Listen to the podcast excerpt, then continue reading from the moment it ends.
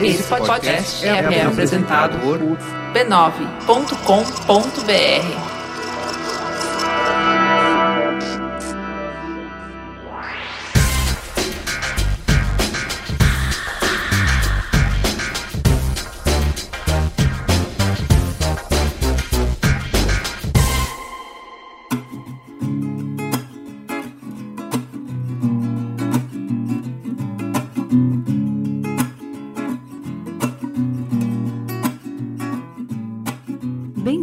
Ao Mamilos, uma rede com mais de 60 mil pessoas comprometidas em aprender e exercer empatia. Um espaço para construir pontes, para aproximar pessoas com valores, visões e vivências diferentes ou até opostas. Um lugar onde o que temos em comum é mais importante do que as nossas diferenças. Eu sou a Juva Lauer e essa semana a Cris não conseguiu estar com a gente. Abra o coração e a mente, que hoje a gente vai falar sobre suicídio. E no som do Mamilos, Caio, o que, que a sua curadoria mágica escolheu para embalar o programa essa semana? Olá, personas Corraine aqui novamente para trazer a vocês os responsáveis por dar mais cor ao Mamilos dessa semana. Lembrando sempre que se você quiser colaborar com o conteúdo musical desse programa, pode nos recomendar bandas ou artistas independentes no e-mail sondomamilos@b9.com.br, sondomamilos@b9.com.br. E facilitem muito a minha vida se vocês nos enviarem os links do site oficial do artista ou então onde nós podemos buscar o download direto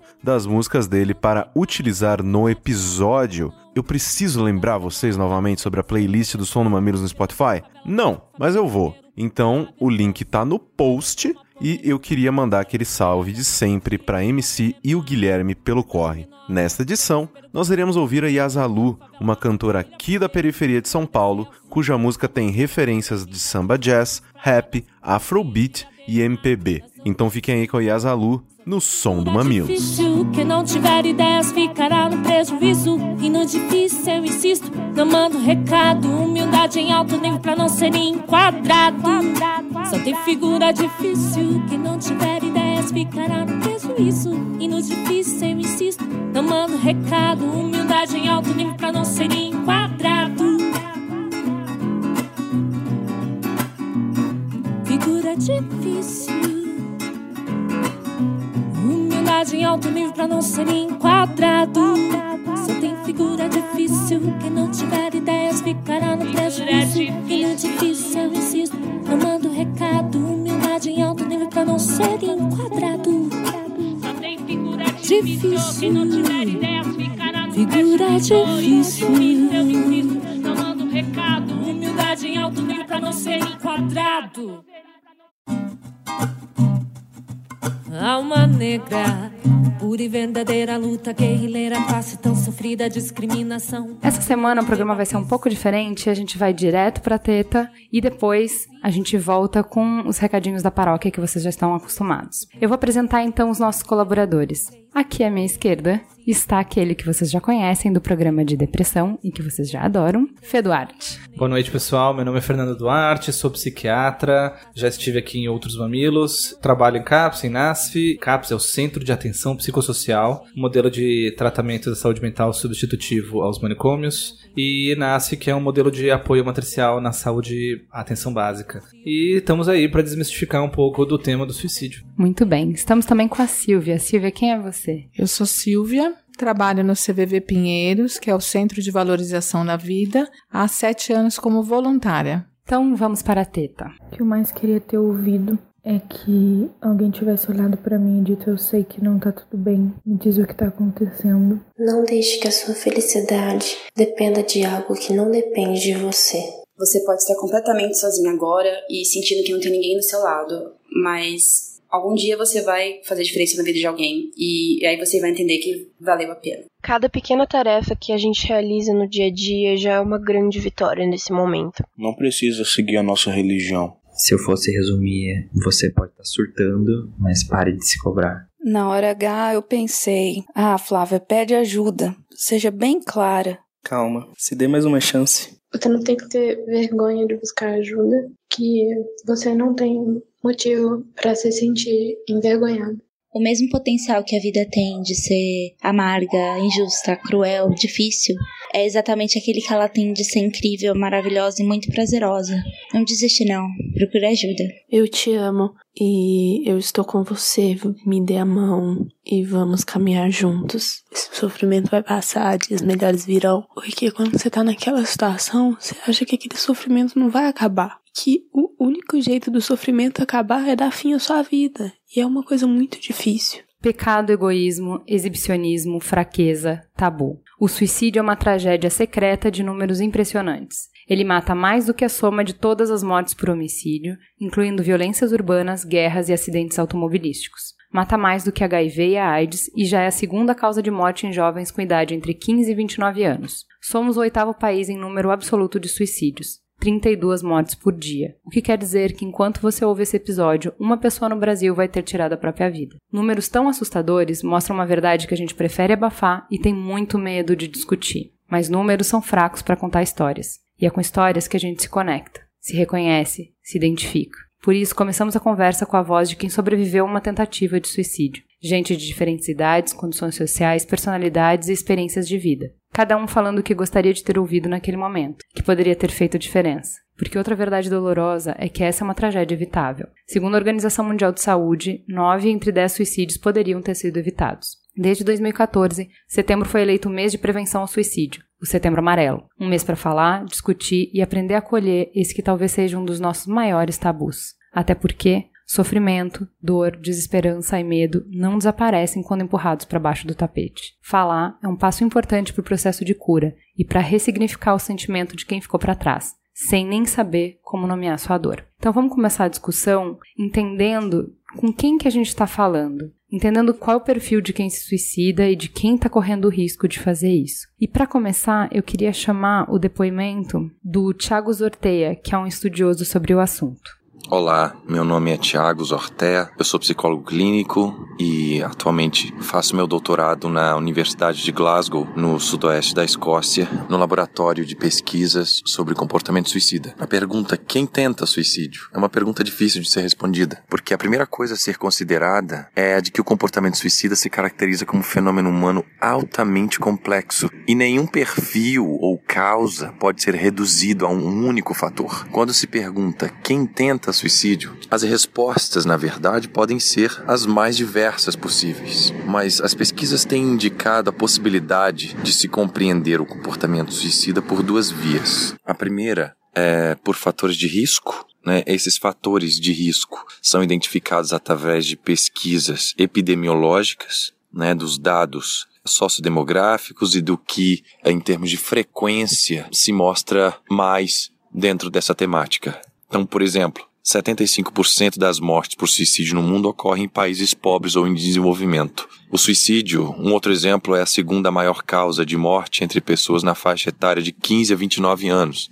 Né? E a diferença de gênero, por exemplo, apenas em três países do mundo o número de mortes por suicídio é maior em mulheres do que em homens. Ou seja, homens morrem mais por suicídio do que mulheres, apesar de que as mulheres se engajam em tentativas de suicídio mais do que os homens. Então, há uma série de questões relacionadas a quem poderia, então, quem é que tenta suicídio, olhando pela via de análise de fatores de risco. No entanto, uma segunda forma de olhar sobre o perfil de quem se engaja numa tentativa de suicídio é através da análise de processos psicológicos envolvidos na produção do comportamento suicida. Então, que processos psicológicos são esses? Bom, existem vários modelos dentro da psicologia que contribuem para entender como esses processos ocorrem. Um dos modelos mais contemporâneos e que, de certa maneira, integra os modelos anteriores é o chamado modelo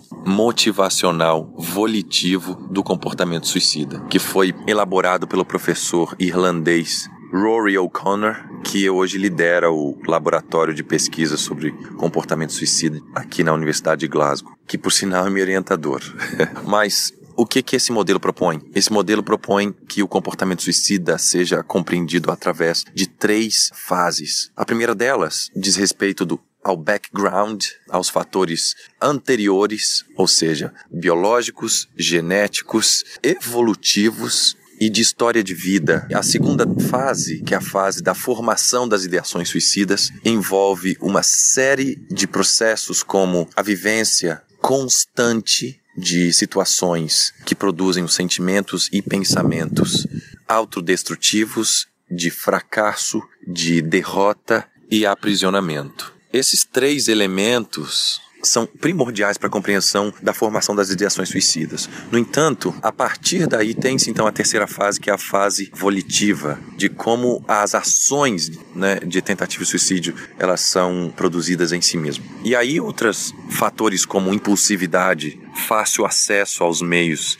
de morte auto-infligida, além de níveis, por exemplo, de baixos níveis de serotonina e outras variáveis biológicas também. Então, voltando à pergunta, quem é que tenta suicídio? Quem tenta suicídio é alguém que tem uma visão extremamente negativa sobre si mesmo, que se sente um peso e um fardo na vida das pessoas, que não consegue mais lidar com o sofrimento, com as dificuldades da vida, se sente aprisionada no sentido de que não há saída, não há solução, não consegue enxergar nenhuma possibilidade de solução e, de certa forma, tem acesso a meios e a formas de tentar e de provocar a própria morte. É importante deixar esses aspectos bem claros, porque eles explicam, de certa maneira, quem são as pessoas que se engajam em tentativas de suicídio. E um dos fatores de risco que tem se mostrado muito importante na compreensão e na, no aumento da probabilidade de um engajamento e de uma tentativa de suicídio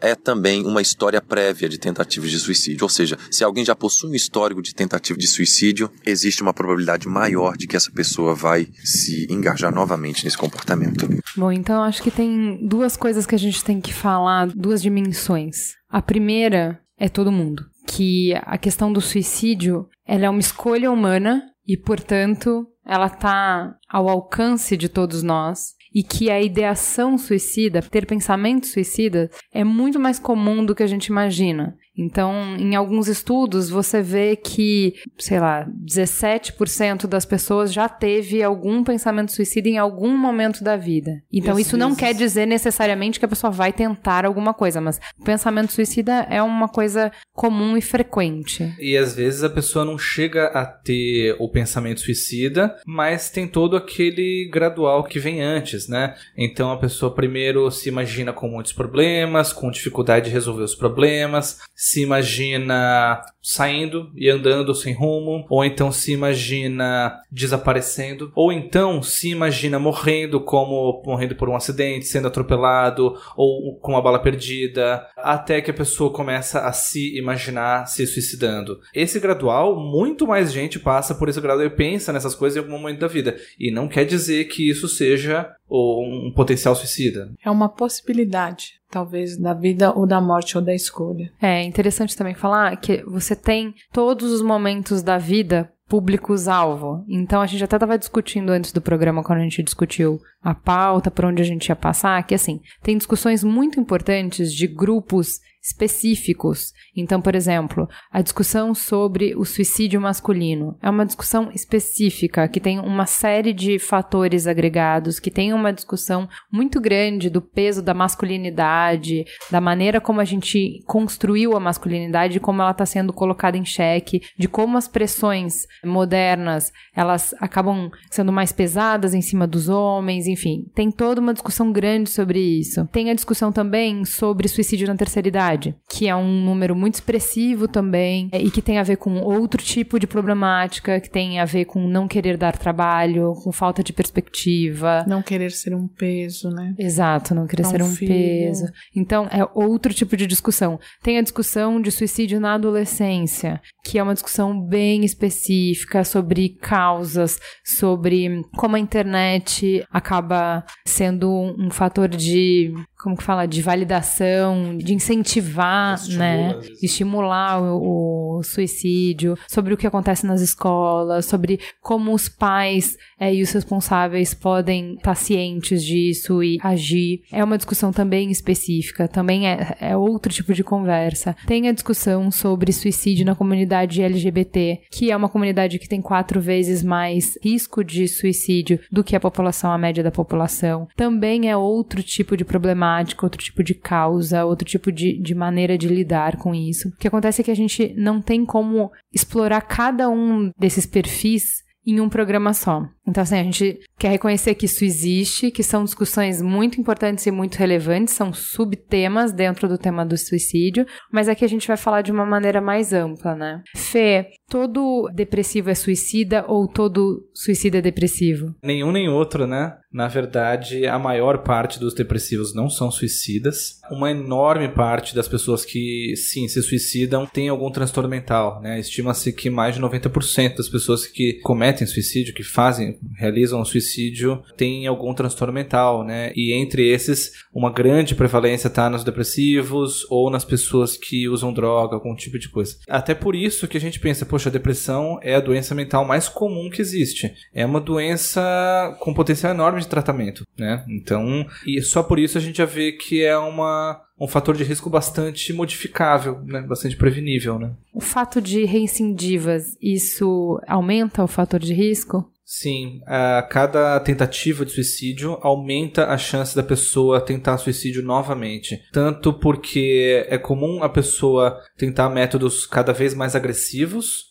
também como é comum a pessoa sair né, de uma tentativa e se arrepender de ter ficado ali, se, é, se sentir mal por ter tentado suicídio, ficar num clima que aumenta o sofrimento para ela. Né? Então a gente tem que olhar com muito mais carinho, sim, a pessoa que já fez uma tentativa de suicídio, porque ela tá sim num risco aumentado de fazer uma nova tentativa. Né? E a questão genética? A genética é um outro fator de risco também para o suicídio. Há quem diga que é só por influência de convivência. Acredita-se que existe alguma questão que passe de forma genética, não só pelo gene, de forma exclusivamente biológica, como também por é, convivência ou por histórias de suicídio na família. Mas existe um risco aumentado de suicídio em quem tem algum outro caso de suicídio na família. Quanto mais próximo, parente de primeiro grau, o risco é maior. A cartilha da ABP também indica alguns fatores de risco, como eventos adversos na infância e na adolescência, abuso físico e sexual, histórico familiar e genética. Ela diz que estudos de genética epidemiológica mostram que tem sim componentes genéticos, assim como ambientais envolvidos. E inclusive, e aí corroborando mais o que você falou sobre a questão de convivência, fala que o risco de suicídio aumenta entre aqueles que foram casados com alguém que se suicidou. Até porque é o trauma de quem fica e a gente vai falar um pouco sobre isso também, né? Tem até algumas culturas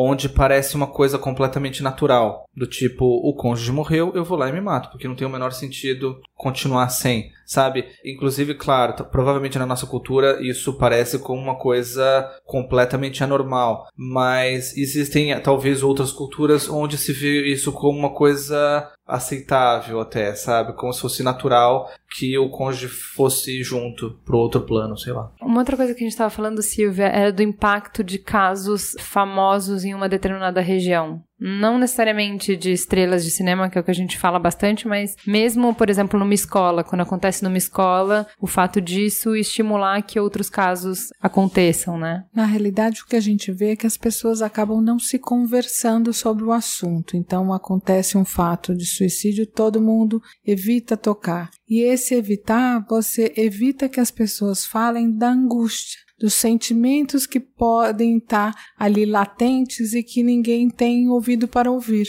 né? E se a gente pudesse explorar toda essa classe que perdeu um amigo, a gente poderia ouvir um pouco mais dessa dor, dessa perda, né? Se a gente propiciasse essas escutas, talvez isso ajudasse bastante a todos que estão lá e que ficaram. Mas ouvir casos de suicídio é gatilho para quem tem ideação suicida? Então, por exemplo, eu não sou amigo desse aluno, mas eu fiquei sabendo pelo jornal ou pelas pessoas, enfim, de um menino que se suicidou na cidade próximo da escola, na, escola vizinha, ele, eu não tenho relação com ele, mas o fato de um suicídio que tem bastante repercussão, isso pode funcionar como gatilho? Eu acredito que não. Eu acredito que é importante conversar sobre o assunto. É importante não esconder isso. Eu lembro agora de cabeça, pelo menos de um caso famoso, que foi do o vocalista daquela banda In Excess, que ele se suicidou se enforcando com um cinto. E algum tempo depois havia uma fã da banda que fez o mesmo suicídio, que se, se enforcou com um cinto também do mesmo jeito que o cara. Ainda assim, eu acho melhor conversar sobre o assunto do que tentar esconder essa história, tentar não falar sobre isso. A gente precisa falar sobre essas coisas. São conversas difíceis, mas eu acho, eu também sou favorável para a gente fazer essa conversa. Por mais difícil que seja, às vezes a gente nem sabe como começar, mas o importante é a gente falar um pouco sobre isso. E eu até fico pensando, será, será mesmo que se a pessoa nunca tivesse ouvido essa história, será que a gente teria prevenido aquele suicídio? Não sei, talvez ela encontrasse algum outro.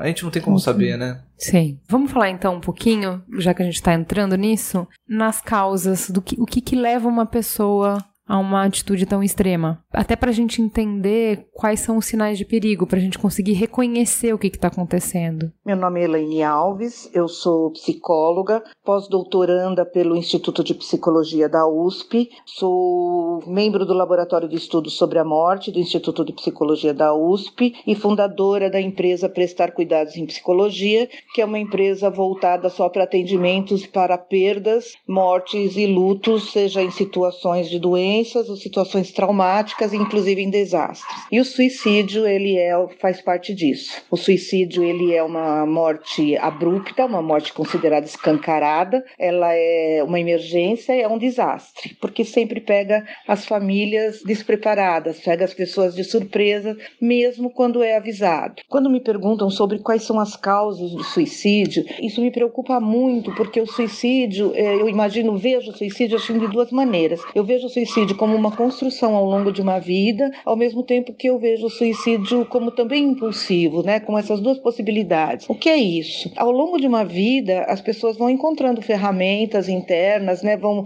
aprendendo a ler o mundo de alguma maneira, vão encontrando estímulos, educação, tem uma cultura que faz com que ela responda às frustrações da vida de maneiras distintas. E aí o suicídio ele vai fazendo parte dessa construção de vida, né? Uma pessoa que começa a pensar nisso e começa a pensar às vezes muito cedo, muito antes do que a gente possa imaginar, lá na tenra infância, né? E ela vai construindo ao longo do tempo, só que ela não compartilha isso com ninguém, ou quando ela tenta compartilhar, ninguém leva isso a sério, porque principalmente no caso de criança, provavelmente essa criança está brincando, isso não é sério, essa criança está investigando. E aí as coisas vão passando. E de repente, quando o suicídio acontece, que às vezes começou lá na infância, mas acontece na velhice, isso sempre é um susto. E que as pessoas, ao fazer uma autópsia psicológica, que seria esse percurso do suicídio, suicídio para trás para entender o que aconteceu, é aí que se encontra vários sinais. E a outra questão do suicídio impulsivo é aquele suicídio em que a pessoa de repente se vê frente a uma situação tão difícil para ele de enfrentar que não existe nenhum pensamento, não existe nem nada, absolutamente nada, só o desespero, a dor e a vontade de deixar de sentir aquilo que está sentindo. Então, sem pensar em absolutamente nada, essa pessoa de repente ou se joga ou de repente usa uma arma. O uso da arma, no caso do suicídio suicídio impulsivo desde que a arma esteja ali do lado. Porque se a pessoa tiver que procurar pela arma, ele deixa de ser impulsivo. Né? Se a pessoa tiver que procurar um remédio, abrir um vidro de remédio, o suicídio deixa de ser impulsivo. Ele só é impulsivo quando você tem a possibilidade ali e não pensa. Por isso que se atirar, de repente, é o mais fácil na questão da impulsividade, né? E que geralmente não tem volta. Não necessariamente a pessoa quer morrer. Em alguns casos existe inclusive arrependimento, quando é possível conversar com a pessoa antes da morte, mas não tem volta né? Não tem possibilidade de volta. Ou quando tem volta, as sequelas são muito grandes, mas a pessoa deixa claro o seu arrependimento, né? No caso de um suicídio construído, eu falo que eu me preocupo porque é muito claro para todo mundo, e é verdade isso, de que o suicídio está muito ligado à doença mental e muito ligado ao uso de álcool e drogas. E o álcool, ele é realmente um grande estimulante para o suicídio, né? A doença mental também é um grande estímulo para o suicídio. Mas isso me preocupa porque eu, eu acredito que o suicídio não é só isso. Eu acho que pessoas que estão bem com sua saúde mental também correm o risco de se matar, também pode se matar por questões outras que precisam ainda ser investigadas. Como o suicídio é um tabu, até as próprias investigações também ficam muito difíceis. Na família onde tem um suicídio, aquilo vira um segredo, ninguém pode falar a respeito. E no momento que vira um segredo, você também não pode prevenir outros suicídios. E aí a gente está colaborando com as causas para o próximo, né? Porque num lugar onde onde existiu um suicídio, se isso for dito abertamente, as pessoas puderem fazer perguntas, puderem se questionar, puderem refletir, talvez alguém possa dizer: olha, eu acho que eu posso tentar fazer isso mais para frente e essa pessoa possa pedir ajuda sem ser vista com discriminação, porque nós ainda vemos as pessoas que pedem ajuda com muita discriminação, ou é porque a pessoa está inventando, ela quer aparecer, ela está manipulando, é chantagem e na verdade ela está pedindo ajuda, mesmo que ela não faça isso em nenhum momento, ela está dizendo para a gente que ela está em sofrimento e que ela precisa de ajuda e isso precisa ser ouvido.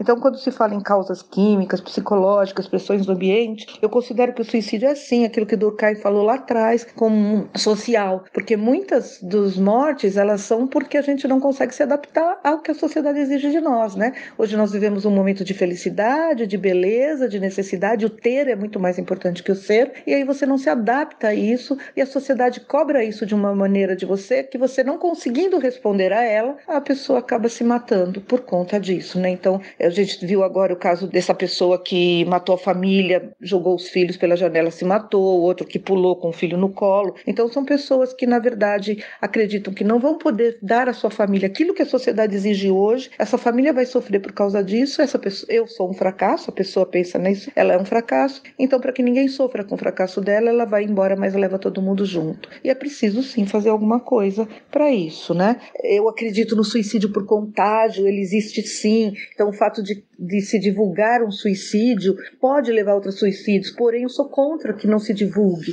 Eu sou contra que se divulgue como um sensacionalismo, mas eu acredito que a mídia precisa ter o seu papel, que é o que está acontecendo esse setembro amarelo. Este ano eu acho que está muito diferente, está muito mais forte, né? Que bom que essa campanha começou, porque eu estou vendo a mídia falar sobre isso com mais seriedade. Então, isso é preventivo, né? A, utilizar a mídia também é preventivo, porque a mídia ela pode sair por aí, né, levando para dentro da casa das pessoas ou, ou para dentro daquilo que ela está lendo e dizer para ela quais são os riscos, fazer com que ela olhe para quem está correndo risco de verdade, né, e que não evite olhar. Então, sim, a mídia divulgar um suicídio ela pode provocar outros, mas antes de provocar outros, ela pode prevenir milhares se nós olharmos e ouvirmos aquilo que está acontecendo. Então, assim, a maneira de ajudar ela é imensa. Então, existem questões químicas e biológicas, sim. Existem pessoas que não aguentam as pressões do ambiente, mas veja, nem todo mundo vai se matar por conta das pressões do ambiente. Então, eu não, acho que as coisas não podem ficar só no ambiente, só na causa física, só na causa psicológica, na causa biológica. A atenção tem que estar em tudo. Quando você olha para uma pessoa que diz, tá difícil para mim, pronto, fica atento. E vamos considerar que a vida, nesse momento, tá muito difícil, né? As pessoas estão com medo de perder emprego e a gente está tendo muito suicídio por conta da falta de emprego. As pessoas estão com medo de sobreviver a esse mundo que a gente está levando, principalmente aqui no Brasil. Então, tudo, tudo é motivo para o suicídio, ao mesmo tempo que a gente acha que nada é motivo para o suicídio. Então, tudo que aquilo que você pensa que é uma bobeira para alguém se matar, na verdade, isso pode ser muito forte para uma outra pessoa se matar. O que eu preciso é aumentar a minha escuta. Veja, eu preciso que um psiquiatra, ao receber o chamado do psicólogo do paciente dele, né, ou do clínico geral do paciente dele, eu preciso que esse psiquiatra ouça. Eu não preciso que ele diga para mim que ele não tem tempo. Ou que eles digam, muitas vezes, que o paciente precisa mudar de psicólogo porque o psicólogo não está ajudando. É verdade. Muitas vezes ele pode te ajudar, mas por que a gente não pode trabalhar em parceria? Eu posso identificar que eu não ajudo junto com o profissional mas talvez a gente não esteja ajudando esse paciente. Eu vejo pacientes que vão se matar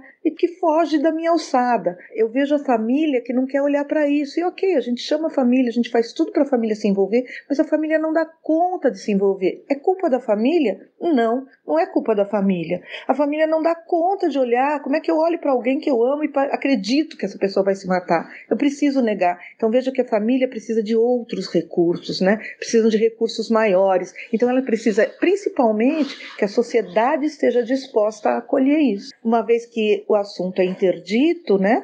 Então as pessoas não falam, quem pensa em se matar não pede ajuda, quem percebe também não pode falar com a pessoa que está pensando, não pode falar com o resto da sociedade porque será julgado por isso. E aí esse silêncio, eu acho que uma das maiores causas do suicídio é o silêncio. Né? Esse silêncio com a dor do outro, é permitir que o outro entre tanto na dor que ele não encontre saída de jeito nenhum que não seja a morte. Então, eu acho que a gente tem que ir para além de buscar outras causas, né? E encontrar que a causa está em todos os lugares, de todas as maneiras e em todos nós. São várias as possibilidades, os motivos que pode levar uma pessoa a fazer o suicídio. Uma pessoa pode querer se suicidar por estar com sofrimento, com uma dor muito grande e imaginar que isso, que o suicídio seria uma alternativa, seria uma opção de acabar com aquela dor. Ela também pode estar com uma raiva muito grande de outras pessoas e fazer o suicídio com a intenção de machucar, de magoar essas outras pessoas. Ela pode,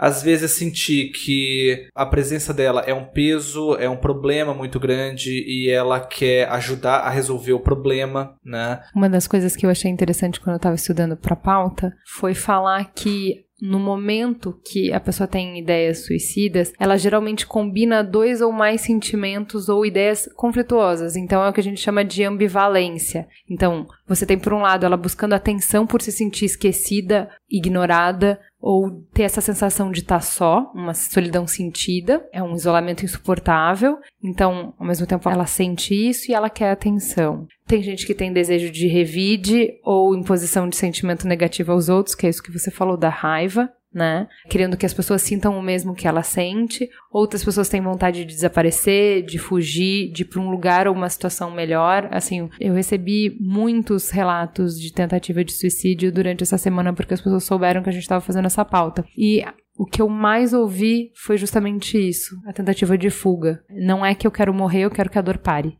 Né? Não é que eu quero acabar com a minha vida, eu só quero silenciar a dor. Tem alguns casos, assim, da pessoa que se suicida por vergonha. Por, assim, ser descoberto, a pessoa foi descoberta que tinha feito uma coisa e não consegue conviver com aquilo, né? E daí acaba se suicidando porque... Não vê alternativa. Sim, a própria imagem acabou, né? É. Enfim, a, a motivação pro suicídio podem ser inúmeras né, das pessoas poder ver alguma coisa. existe, inclusive, o suicídio como uma forma de chamar a atenção para aquilo que a pessoa está querendo falar. Que o, o, primeiro caso que me vem na mente agora é o do Getúlio. Ele se suicidou, ele deixou uma carta e essa carta teve uma força política enorme principalmente pelo fato de ele ter suicidado no momento que ele fez aquilo. Sim. Então, enfim, motivações para o suicídio podem ser inúmeras. E não há como negar que um evento desse tipo chama a atenção. Sim. Eu achei outra definição eu achei interessante, que é o ato derradeiro de uma vida cujo sofrimento se tornou insuportável e intolerável. É querer morrer para fazer a dor de viver parar. É um ato repleto de ambivalência entre o querer morrer e o querer viver de maneira diferente. Acho que o que a gente pode deixar bem claro é mesmo essa dor insuportável, né? Se a gente imaginar uma dor que não passe em nenhum momento, né? Eu fico sempre imaginando aquele copo transbordando e ele transborda de dor e você não tem como cessar. Então é, é o sentido que a pessoa dá para passar a dor eu vou lá e tiro a minha vida. Eu acho isso bem interessante da gente construir, que dificilmente é uma coisa. Que nem o Fê falou, ah, eu fui descoberto, né? Porque assim, você foi descoberto, todo mundo é descoberto todo dia, então a gente lida com isso. O fato de você estar temporariamente incapaz de lidar é porque, justamente como você falou, Silvia, o copo já foi enchendo. Então, há uma série de coisas progressivas que vão acumulando ao longo da vida, uma série de outros fatores uhum.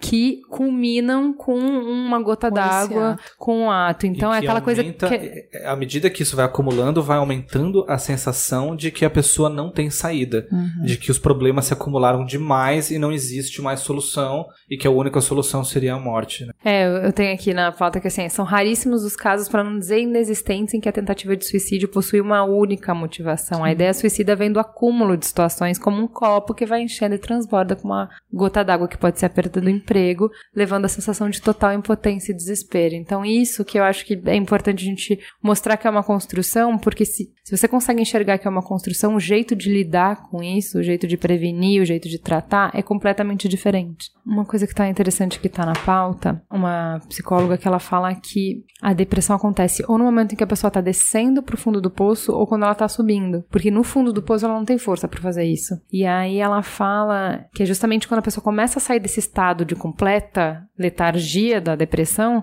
que é o maior perigo, porque aí ela tem força para se matar. É, na verdade, isso, isso chegou a ser descrito como suicídio paradoxal porque houve uma época onde começaram a prescrever os antidepressivos e à medida que a pessoa começava a tomar um antidepressivo, ela ia lá e se suicidava. E o pessoal não entendia isso, fala, poxa, ela estava péssima, ela começou a melhorar, como que isso foi acontecer? E a, a principal hipótese é porque no início do tratamento da depressão, a pessoa melhora a disposição, ela tem mais energia, só que às vezes ela não melhorou o humor ainda, ela continua depressiva, e às vezes ela não melhorou o sintoma da desesperança, ela continua desesperançosa em relação ao futuro. E acaba sendo esse o, o momento mais crucial. Acaba sendo esse o momento onde ela mais precisa conversar. Porque a desesperança também melhora. Só que às vezes ela leva um pouquinho mais de tempo. Então Sim. é por isso que a gente precisa conversar bastante sobre o assunto para que as pessoas tenham um pouco de paciência. Espera, vai melhorar. Também acho interessante a gente falar sobre as questões que saem um pouco do indivíduo e vão para a sociedade. Então a gente tem uma série de pressões de critérios estruturais que acabam pressionando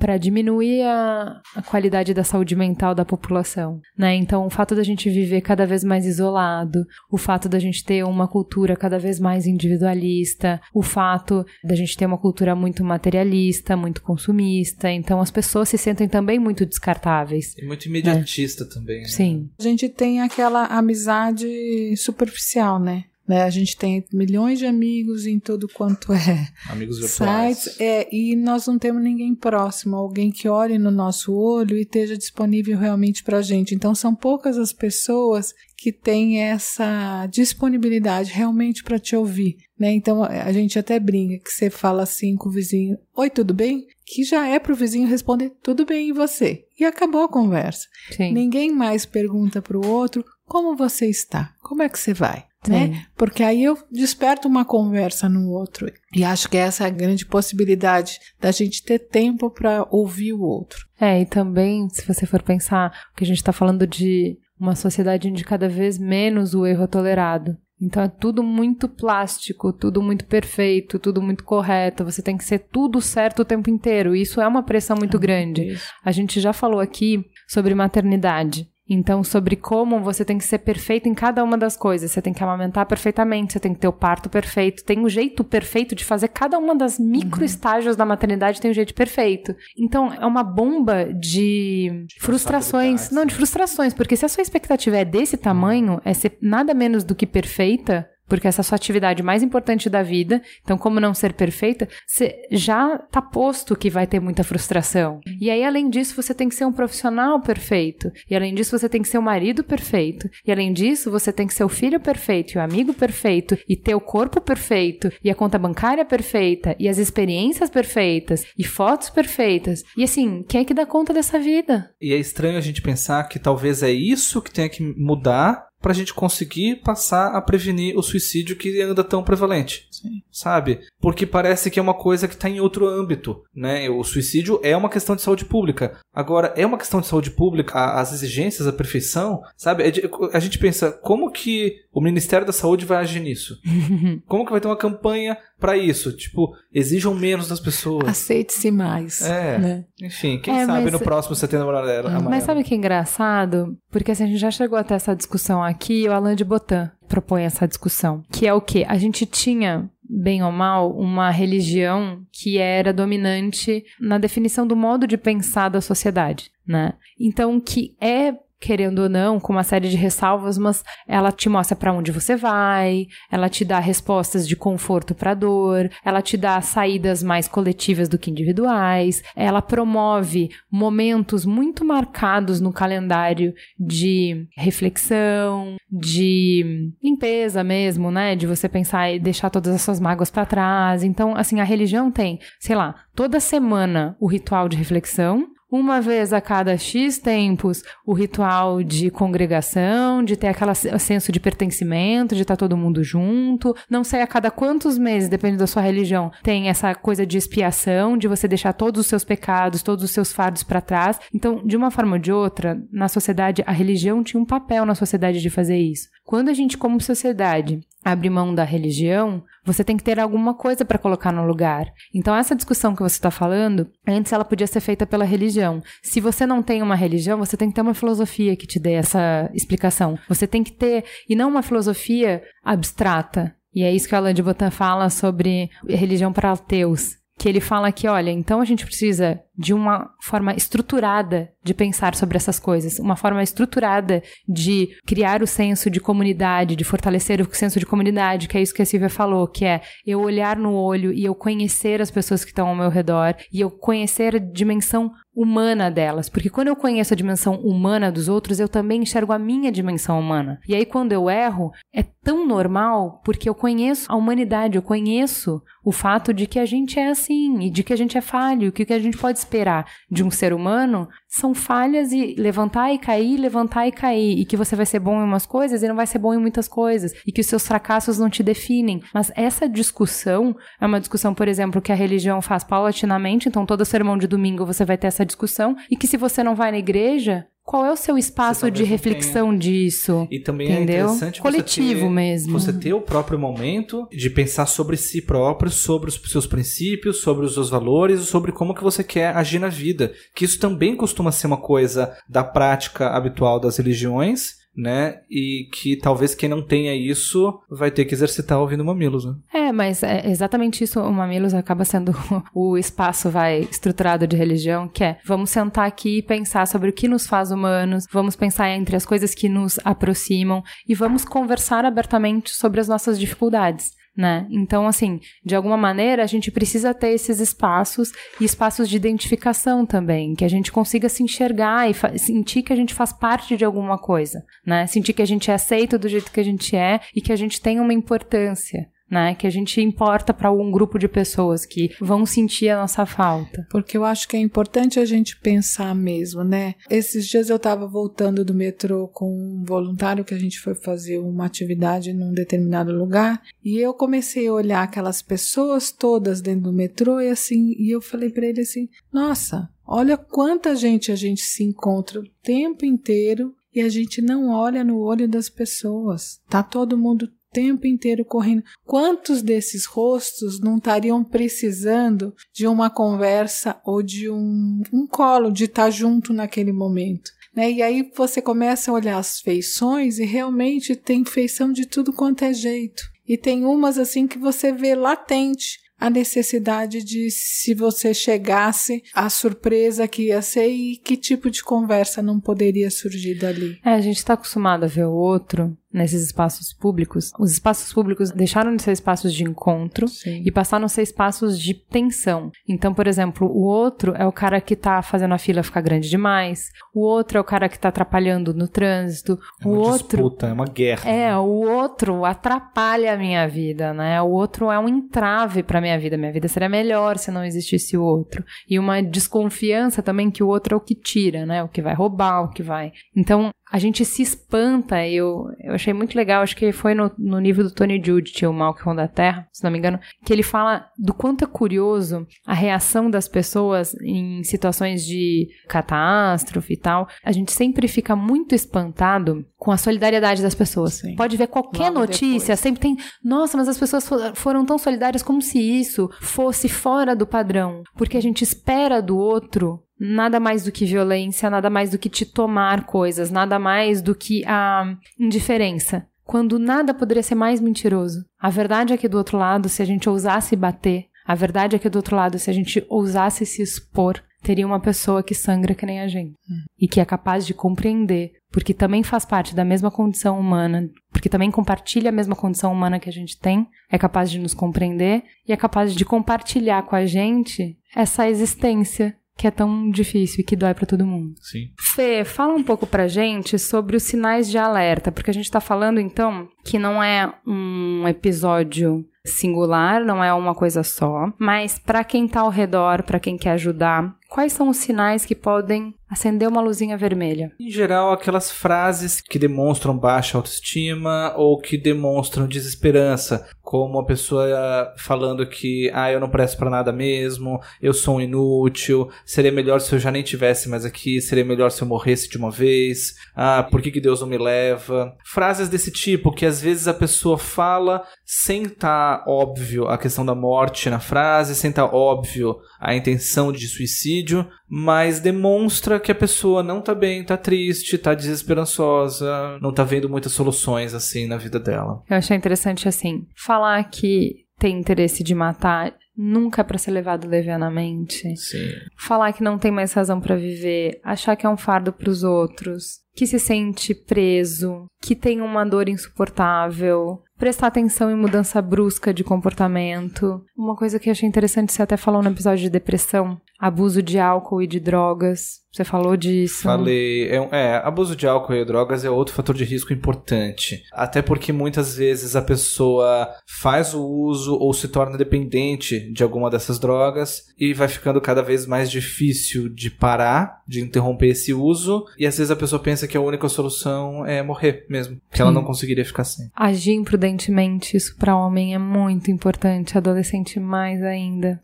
É, a gente sabe que adolescente já tem, por si só, mesmo sem risco de suicídio, adolescente já tem uma coisa de se expor mais a riscos em geral. Então já tem aquelas ações mais de confronto ou de se expor mesmo. Adolescente, deprimido, tudo, ah, esse risco aumenta demais. É, e se isolar. Eu acho que isso é um sinal que a gente deveria prestar muita atenção, né? Pois é, em geral a gente pensa que quem tá isolado quer mais é ficar isolado mesmo. Vamos respeitar aquela pessoa que tá lá. Isso. Eu concordo que seria, assim, a gente também não quer incomodar a pessoa, sabe? É, é, é, muito importante respeitar. Mas às vezes aquele isolamento é um pedido de ajuda, um pedido de socorro, né? Sim. A pessoa se isola porque ela tem a sensação de que ninguém no mundo consegue entender ela. Isso pode ser um sinal de alerta. De repente ela tá deprimida, né? E aí vamos falar então sobre o que, que a gente pode fazer. Primeiro, para quem tá pensando em suicídio. Então, falando pro primeiro grupo, para as pessoas que têm ideação suicida. O que, que existe de tratamento, Fê? Em primeiro lugar, quem tá pensando em suicídio, a primeira coisa que eu ia pensar, por quê?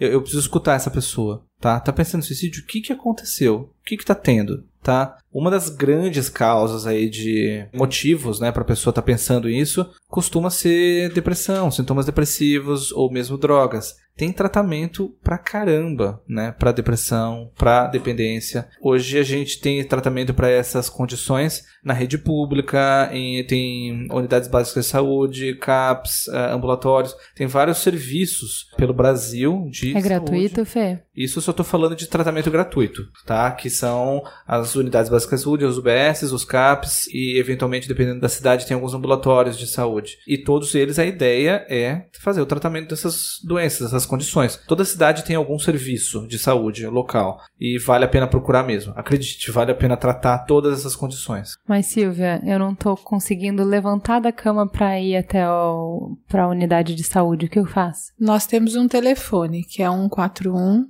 que a pessoa liga e vai cair em qualquer posto do CVV, que é o Centro de Valorização da Vida. E através do telefone, a gente tá lá, os voluntários disponíveis para a gente estar tá ouvindo e conversando, compartilhando um pouco dessa dor. Você nunca tá sozinho, né? Não. Você tá a uma ligação, a um chat de alguém que realmente se importa e que vai te escutar. Essa, é por isso que nós estamos lá. Quem quer ajudar, a gente vai escutar agora a Larissa falando sobre o que, que a gente pode fazer para ajudar. Pensar no problema do suicídio hoje em dia como uma questão de saúde pública envolve primeiramente reconhecer os dados epidemiológicos em relação às taxas de suicídio, né? O suicídio hoje mata mais do que todas as mortes por homicídio, o que inclui as violências urbanas e as guerras, e também somadas os acidentes automobilísticos. O suicídio mata mais do que todos esses tipos de mortes juntas, hoje de um ponto de vista global. No Brasil, o suicídio é a terceira principal causa de morte da população jovem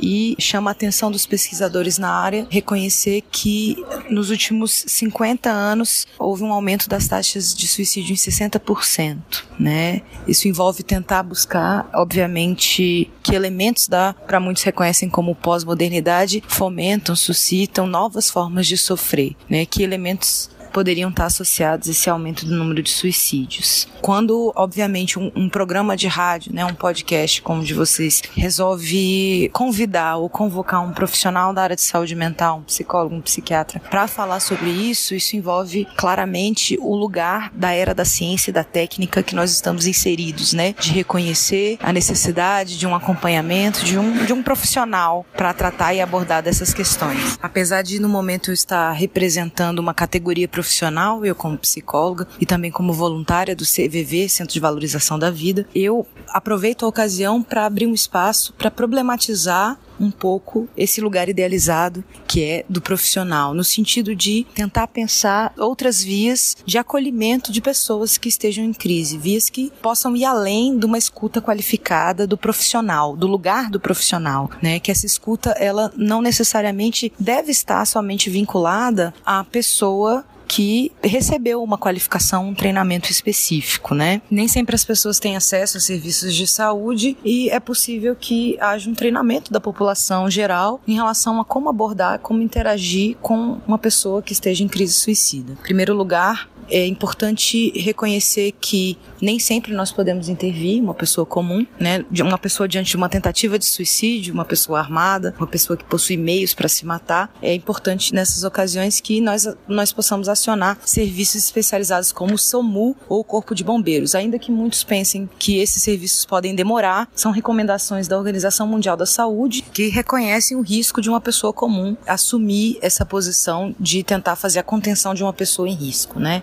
São riscos graves, são riscos sérios de poder ser ferido numa intervenção. Então, nessas ocasiões em que o sujeito ele se encontra de fato diante de uma tentativa de suicídio, não adianta, é melhor não intervir em função dos riscos. Em casos de pessoas que estão pensando ainda no nível da ideação, pensando em morrer, mas não planejaram, não estão tentando, existem formas de escuta que são bastante recomendadas, né? É importante que a pessoa que esteja se disponibilizando para fazer esse tipo de escuta, ela se coloque disponível com paciência e que evite dar conselhos, né? Que reconheça ou legitime os sentimentos dessa pessoa. Em geral, nós temos um padrão de respostas comuns que nós aprendemos na nossa socialização, que não são respostas interessantes para a intervenção do indivíduo suicida, né? Que são aquelas respostas simpáticas que, na verdade, elas negam o estado de sofrimento da pessoa. São respostas como não pensa nisso não, no final vai, vai dar tudo certo, vai ficar tudo bem embora sejam formas simpáticas de tentar acolher alguém, essas respostas prontas, elas, além de não fornecerem nenhum tipo de acolhimento, elas acabam negando o estado de sofrimento da pessoa, né? Quando a gente diz não pensa nisso não. Então as recomendações, elas envolvem a gente tentar fazer a pessoa gastar esses sentimentos que são reconhecidos na literatura como afetos intoleráveis, né? Desespero, desesperança, humilhação, culpa, raiva, são afetos que nenhum ser humano aguenta por muito tempo e que nesse sentido sentido, entre aspas, eles são gastáveis, né? É importante que nós possamos reconhecer esses sentimentos como legítimos, né? É importante num discurso de alguém em sofrimento tentar identificar que sentimentos são esses e, e acolher, ao invés de tentar simplesmente fazer algum aconselhamento, né? Raramente nós temos algo realmente relevante para dizer que vai resolver um sentimento de uma pessoa. E também, na maioria das vezes, a própria pessoa é quem vai reconhecer e buscar suas próprias vias para resolver esses problemas. Em casos de dúvidas, existe o Centro de Valorização à Vida, um serviço de acolhimento emocional que funciona 24 horas por dia, todos os dias da semana, inclusive feriados, através do número 141, é um número nacional, ou pelo chat online, cvv.org, é só pesquisar lá no Google. É um serviço que presta atendimentos emocionais, né? Tem como foco a prevenção do suicídio. Possui uma equipe qualificada para conversar e acolher pessoas, não apenas as pessoas que estão pensando em se matar, mas também pessoas que estão diante de alguém em crise, né? Mas Silvio, uma coisa que eu achei muito interessante é assim, se a gente falou, se a gente entendeu antes que as causas do suicídio têm mais a ver com um copo cheio do que necessariamente um evento, é fácil entender o que, que a gente pode fazer, né? Que é ajudar o copo a não encher, a né? não encher, né? Porque o suicídio é um processo, né? E esse processo é que a gente tem que cuidar, né? Então, se eu no comecinho do meu copo eu acho alguém que me escute, consigo esvaziar, esse copo nunca vai encher, né? Eu achei muito interessante, eu nunca tinha ouvido essa abordagem que ela falou de que esses sentimentos que são arrebatadores e desesperadores eles são justamente tão fortes que eles não conseguem perdurar por muito tempo a cada episódio. Então, se você sentar e ouvir, você deixa aquilo transbordar você alivia a pressão. Alivia. Eu achei muito interessante porque, assim, o que mais perguntaram quando a gente postou que ia falar sobre suicídio e perguntou o que, que as pessoas queriam saber, o que mais vem é como ajudar. O que, que eu faço? O que, que eu poderia ter feito? O que, que eu deveria fazer? O que, que eu faço? E o engraçado que é, e assim, muito assim, o que, que eu falo? O que, que é para falar? Quando alguém vier falando isso, isso, isso, o que, que eu falo? E a questão é, é muito interessante que a resposta é não fale.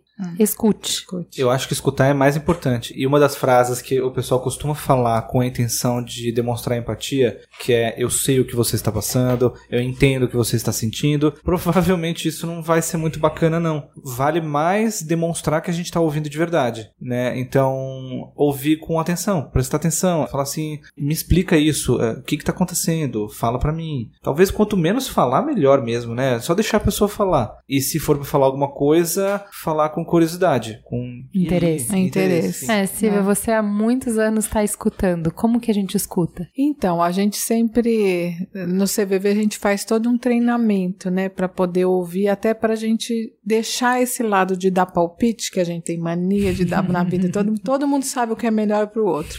Então, a gente tem que reaprender mesmo a, a, a ouvir, né? É tentar realmente estar atenta, ver o interesse da pessoa, mas principalmente tentar despertar para que ela fale sobre a emoção, né? Daquele fato que ela está me contando, o que que você está sentindo, né? Porque eu acho que a hora que eu consigo expressar que sentimento é esse, porque a gente não está acostumado a falar dos sentimentos, né? Desde pequenininho, esconde o choro, não fala o que você está pensando, ninguém pode saber. Então a gente bota uma capa de proteção tão grande que na hora que pergunta assim, que sentimento é esse? Gente, eu nem sei que sentimento é esse. Eu não sei se é raiva, se é tristeza, né? Então a gente poder falar sobre as nossas emoções, eu acho que é uma das coisas que nos ajudam a que o copo não transborde. É, e esquecer que o que funciona para você não vai funcionar para não pessoa. Então não adianta e o lugar que você tá é muito diferente do lugar que a pessoa tá. Eu tava assistindo um TED, todo a gente viu muita coisa para essa pauta. Eu vou colocar link de tudo no post, tá? Então vale a pena dar uma olhada. Eu vou colocar em cima as coisas que eu acho mais importantes, como os primeiros links. E no meio disso tem um TED de um menino falando por que, que a gente suicida, um menino que já teve algumas tentativas, e ele estava falando sobre esse assunto. E ele falou bastante sobre a situação de alteração de percepção que ele tinha. Então, ele, ele dá exemplos muito gráficos de como a sua visão fica completamente turva, o jeito que você experiencia o mundo, porque o mundo não é. O mundo é como a gente sente ele. Então, quando essa percepção tá desequilibrada, não adianta uma pessoa de fora vir te contar como que é o mundo. Você não tá enxergando daquele jeito, você não tá sentindo daquele jeito, então você não tá ajudando. Eu sempre falo assim, não adianta eu querer colocar cor se o mundo tá preto e branco, né? Se o outro tá sentindo preto e branco, não adianta eu vir lá com meu rosa, com meu verdinho para tentar botar uma florzinha ali que não vai ter cor. Quem vai colorir é ele. né? É, ele que tem que achar que cor que tá o mundo dele. Não sou eu que vou com a minha, né? Porque não vai dar certo. É, então assim, eu acho que é interessante a gente falar isso, porque isso é uma coisa que funciona para todo mundo. Eu acho que todo mundo tem que aprender a escutar. Né? Eu lembro que quando eu era pequena tinha um livro que eu adorava que chamava Manu, a menina que sabia ouvir. Que era justamente sobre isso. Era uma menina sensacional, era, ela era algo no mundo, não existia menina que nem ela, meramente porque ela sabia sentar e escutar. Porque a gente cada vez está se distanciando mais. A correria, a pressão, tudo que a gente já falou de individualização e tal, deixando a gente cada vez mais apressados. Então, justamente isso também é uma forma de ter um atalho, né? Você tá me contando uma história, eu já quero chegar no final dela, então eu vou preenchendo as lacunas, eu nem te deixo falar, né? Então, como a gente tem que exercitar a escuta? Porque para todo mundo que nos perguntou o que, que eu posso fazer é ouvir, né? Que é uma coisa que pra gente parece muito passiva, né? Então, tem aquele vídeo da empatia e da simpatia, que é muito interessante mesmo. De quando eu consigo chegar no outro colocando-me próximo do outro. Né? Não acima do outro, né? Que faz toda a diferença. Quando realmente eu vou pro buraco junto com ele e consigo sentir os sentimentos que ele, ou me aproximar, né? Porque sentir o que o outro está sentindo eu nunca vou conseguir, mas me aproximar um pouco mais dele. E o quanto isso faz a diferença pro outro. É, eu acho interessante porque você fala assim, ah, falar já ajuda. E parece que, gente, mas falar é tão pouco, né? Mas quando você fala, você também pensa. Quando Sim, você fala, você você, também coloca outra perspectiva sobre aquele mesmo pensamento que você tinha, né? Que ficou recorrente, que ficou circular na sua cabeça enquanto você estava sozinho. No momento que você desenrola para contar para alguém, você escuta a sua própria voz falando e você tem que fazer sentido do que você está falando para explicar para a pessoa, você enxerga aquilo sobre uma outra luz. Então, na realidade, quando a gente está conversando com o outro, a gente também está tendo tempo para a gente refletir sobre as nossas ideias. Então, no momento onde a gente está atendendo uma ligação, a gente as, muitas vezes muda as palavras que o outro está nos falando para que ele possa se ouvir, né? E nesse momento ele vai se reorganizando as suas ideias e repensando o que, que ele está sentindo. Agora que a gente já falou o que, que o indivíduo pode fazer, o que, que as pessoas ao redor dele podem fazer para ajudar, eu queria que a gente discutisse um pouco o que a gente, como sociedade, pode fazer. E eu acho que tem duas esferas disso, e a gente um pouco já falou sobre isso, só aprofundar um pouquinho mais. A primeira é a questão de cultura, que é a questão do tabu. Que o tabu de falar sobre suicídio é muito grande e eu acho que aprofunda o problema, né, Silvia? É, na realidade, assim, nós precisamos conversar sobre isso né? Acho que não tem como a gente colocar a questão do suicídio embaixo do tapete. Acho que o Setembro Amarelo é algo que vem mesmo trazer para a vista de todos nós essa questão. Mas por que tão tabu? Por que, que a gente não fala de suicídio? Por que, que antes de fazer essa pauta eu jamais ia imaginar que matava mais do que acidente? A gente tem medo, talvez porque a gente não tem a sensação de a morte para a gente ainda é uma interrogação: o que, que acontece depois da morte. Acho que tem a questão da religião, que a maioria encara o suicídio como algo ruim, algo é um pecado. um pecado, algo perverso, né? Acho que tem é mesmo as nossas questões mesmo, de poder olhar para isso sem fantasia, né? É, eu achei interessante pensar que suicídio, o tabu do suicídio é filhote do tabu da morte. Então, a partir do momento em que a morte está cada vez, a gente tem um programa chamado A Boa Morte. Um programa muito legal, quem não escutou vale a pena escutar. A gente fala nesse programa sobre isso, que antes a morte era parte da vida, ela estava mais próxima, as pessoas morriam em casa, eram veladas em casa, então era parte do ciclo da vida, isso estava mais próximo. Da mesma maneira, o fato da gente estar tá mais próximo do campo, uma vida mais próxima do campo, a morte ela era mais natural e estava mais no dia a dia. E a gente foi se afastando cada vez mais e deixando a morte cada vez mais estéril, relegada ao hospital, ao cemitério, né? Isso está muito distante da vida normal, da vida comum, do nosso dia a dia. E quanto mais tabu fica a morte, maior tabu é falar do suicídio porque também faz parte do mesmo grupo é de discussão. Parece, e, parece que você está juntando dois tabus, que é o da Sim. morte com o do assassinato, né? Exato. É, que é, um, é, imagina, é uma coisa que é mais natural das pessoas pensarem como sendo uma coisa muito errada mesmo, né? Inclusive, existe uma tentativa de tentar diferenciar o que, que é a boa morte ou o que seria a eutanásia uhum. de um suicídio. É claro que, assim, para muitas religiões, para muitos pontos de vista, as pessoas tendem a ver a eutanásia exatamente como sendo sinônimo de suicídio. E tem outras pessoas que tendem a não ver a eutanásia como suicídio. Teve um, alguns pesquisadores que eles propuseram a seguinte diferenciação. Se uma pessoa, enfim, está doente ou tem qualquer problema de saúde, a gente está pensando numa situação assim hospitalar. Se ela se suicida porque ela sente que ela não, não tem nenhuma outra opção, não tem nenhuma outra escolha, a doença dela não tem cura, não tem como melhorar. Mas a família dela e a equipe médica discorda, acha que tem chance, tem como melhorar, isso é suicídio. Se a pessoa tem essa mesma sensação, a família concorda com ela e a equipe médica também concorda com ela, isso é eutanásia. Entendi. A gente não pode negar que tem ah, um peso da religião para transformar isso em tabu. Tem o peso da, assim, quem não tem religião, mesmo o peso da nossa própria sociedade, que é a sociedade do sucesso. Então, Sim. o suicídio é um fracassado, né? Uma pessoa que não deu certo, uma pessoa que desistiu, uma pessoa fraca, uma pessoa egoísta. Então, a gente tem camadas e camadas de preconceito e de tabu para se discutir sobre isso. Então, por exemplo, se você morreu de um acidente de carro, vão conversar sobre isso, mas se você se suicidou, não se fala não disso, se fala. justamente por conta do tabu.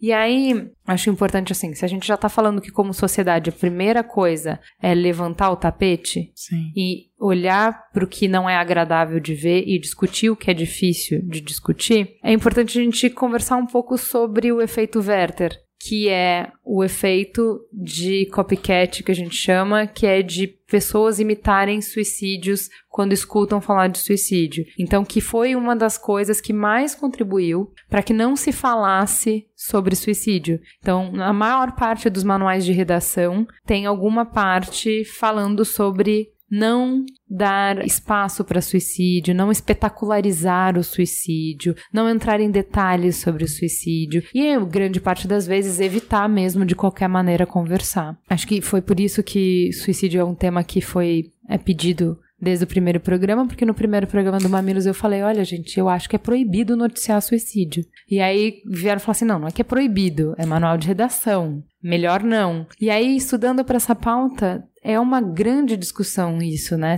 Falar ou não falar. As pessoas têm medo de falar por causa dessa história, né? Teve aí o livro Werther, onde o cara colocava de uma maneira tão romantizada, né? Escreve longamente sobre todos os problemas, sobre todas. e chega à conclusão que não tem outro jeito e se suicida. Depois disso, um monte de gente no mundo se suicidou. E o livro foi proibido em um monte de lugares. Sim, por motivos óbvios.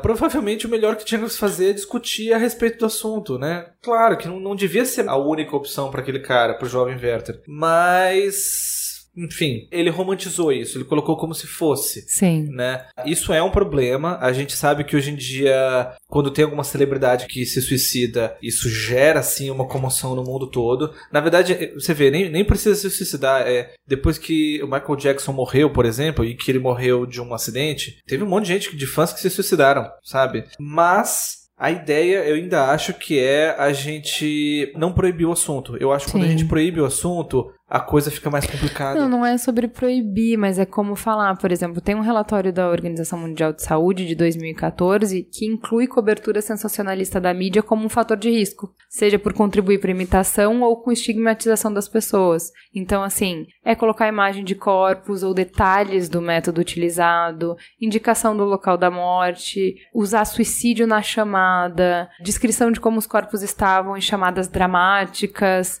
tem que se evitar isso, como que foi feito na cobertura dos últimos casos de suicídio no Rio de Janeiro e em São Paulo, não não falando, mas dando prioridade para outro tipo de cobertura que promove um debate aprofundado. Então é isso que está falando, não é não se fale, mas é não explorar a notícia sensacionalisticamente para ter clique, porque isso tem consequências. Sim, isso provavelmente exige uma responsabilidade muito grande de quem está escrevendo. É, o que a Associação Brasileira de Psiquiatria fala na cartilha é: acredita-se que carregar a reportagem de tensão por meio de descrições e imagens de amigos e familiares impactados acabe por encorajar algumas pessoas mais vulneráveis a tomarem o suicídio como forma de chamar atenção ou de retaliação contra outros. Não se deve mostrar o suicídio como se fosse uma coisa sensacional. Deve-se mostrar a dimensão humana e como um problema de saúde mental. Não é um problema de polícia, de celebridade ou de justiça, que é justamente o foco que a maior parte das reportagens dá, né? Então eu acho interessante falar sobre isso, que assim, as coisas têm muitos tons de cinza, né? Tem. Então se a gente coloca assim, ah, não é para falar, ou é para falar, tudo pode ser falado, não é exatamente assim, não é nem cá nem lá não pode falar de qualquer jeito,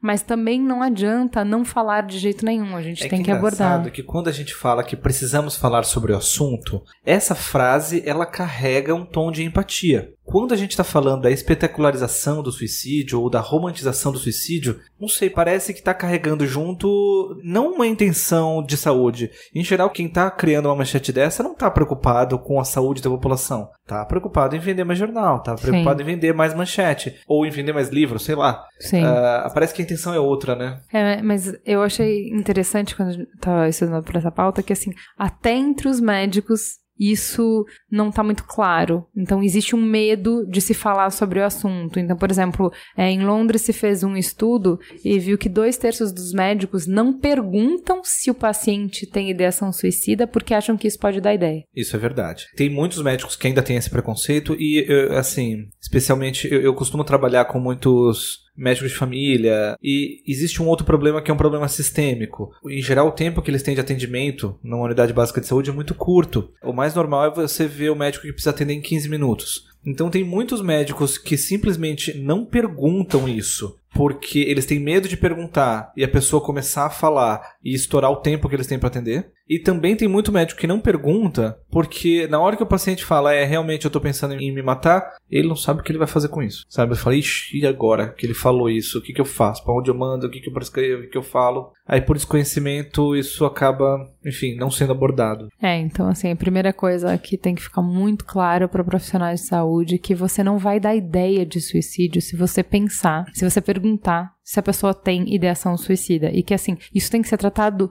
tão francamente quanto qualquer outro assunto. É diretamente perguntar. E é tão interessante que no momento que você pergunta, mas você tá me falando que você tá pensando em tirar a sua vida? A pessoa às vezes cai em si e ela, nossa, eu tô falando isso mesmo. Porque às vezes a pessoa não, não se dá conta do que ela tá pensando. É, é, a ideia é perguntar exatamente com todas as palavras. Você está pensando em morrer? Você está pensando em se suicidar? Se a gente não pergunta com todas as palavras, a pessoa também pode responder de uma forma meio ambígua, do tipo, ah, estou muito cansado, às vezes eu não vejo esperança, e não fala aquilo que se quer saber. E pra gente, enfim, avaliar mesmo a pessoa, a gente precisa perguntar, enfim, com toda honestidade, com todo carinho. Lembrar que a gente não está dando essa ideia. Quando a gente pergunta tá isso, lá, né? a pessoa já está pensando já tá nisso lá. há muito tempo. A pessoa não vai falar, olha só, boa, boa agora, ideia. agora que você tocou nesse assunto, eu não tinha pensado é. isso mesmo, tô indo lá fazer isso. Não, isso não existe. A pessoa já estava pensando nisso há muito tempo. Vamos então falar um pouco sobre o luto. E para falar sobre o luto, a gente vai chamar a Paula Fontinelli, que é autora, é jornalista, autora do livro Suicídio, Futuro Interrompido, Guia para Sobreviventes. O luto pelo suicídio é um luto diferente, porque é um luto muito silencioso. É difícil para a gente que passa por um, uma perda desse tipo conversar sobre o assunto, porque principalmente no início a gente não sabe exatamente por que aquilo aconteceu, e também as pessoas que têm uma dificuldade enorme de falar sobre isso. No meu caso, meu pai, ele se suicidou em 2005. No momento em que aconteceu, a toda a família passou pelo choque que é natural, que é o choque inicial. Algumas fases são bem comuns às famílias que passam por isso. A gente tem o choque, depois vem a pergunta do porquê, tentar entender por que, que a pessoa fez aquilo, chegou naquela situação limite de tirar a própria vida. Depois vem a culpa, né, de você começar a se perguntar como é que eu não enxerguei os sinais, como é que eu não vi que ele estava com uma dor desse tamanho. Será que ele não deu algum sinal que eu não consegui enxergar? É muito normal a gente se sentir culpado e não é só com familiares, né? Qualquer pessoa que passa por uma situação dessa. Depois vem a raiva. A raiva é de como é que ele fez isso comigo, que aí vem aquela discussão de nossa, mas como ele foi egoísta de fazer isso com a família e deixar aqui um filho, deixar uma mulher. E por último, que é uma situação também comum e que eu lembro que minha irmã passou por isso, minha irmã mais velha, é o medo da hereditariedade do suicídio, que não é verdade, o suicídio não é hereditário, que às vezes pode ser hereditário, claro, é um transtorno mental que tem um histórico familiar. Mas eu lembro que, que minha irmã passou por isso e ela uma vez falando comigo, assim, muito assustada, porque ela teve depressão depois da morte do meu pai, e ela dizia: será que isso vai acontecer comigo? Eu não posso deixar que isso aconteça comigo. Eu tenho uma filha e eu não posso deixar que ela passe por isso. E aí ela fez um tratamento. Eu também passei por depressão, fiz tratamento de depressão uns dois anos depois que ele morreu. Então é muito assustador. É normal que a família sinta isso.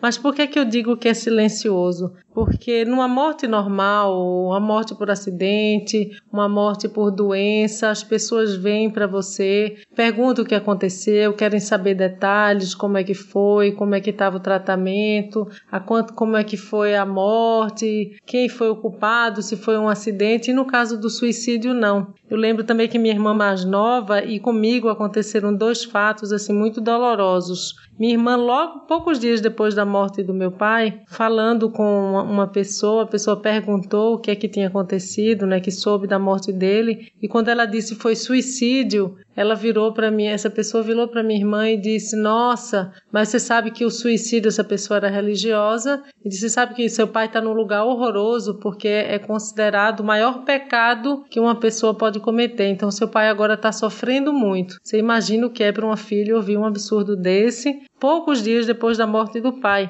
E comigo também aconteceu. Uma amiga muito próxima perguntou o que tinha acontecido com meu pai, que soube que ele tinha morrido, e eu disse foi suicídio, porque na minha família a gente tem essa vantagem, a gente fala sobre as coisas. No momento em que eu disse foi suicídio, ela disse nunca mais repita essa palavra, Paula. Não diga isso para ninguém, porque aí eu perguntei para ela, mas por que não? Mas foi isso que aconteceu. Ela disse não, porque é, um, é uma palavra muito difícil para as pessoas lidarem. Só difícil para você lidar.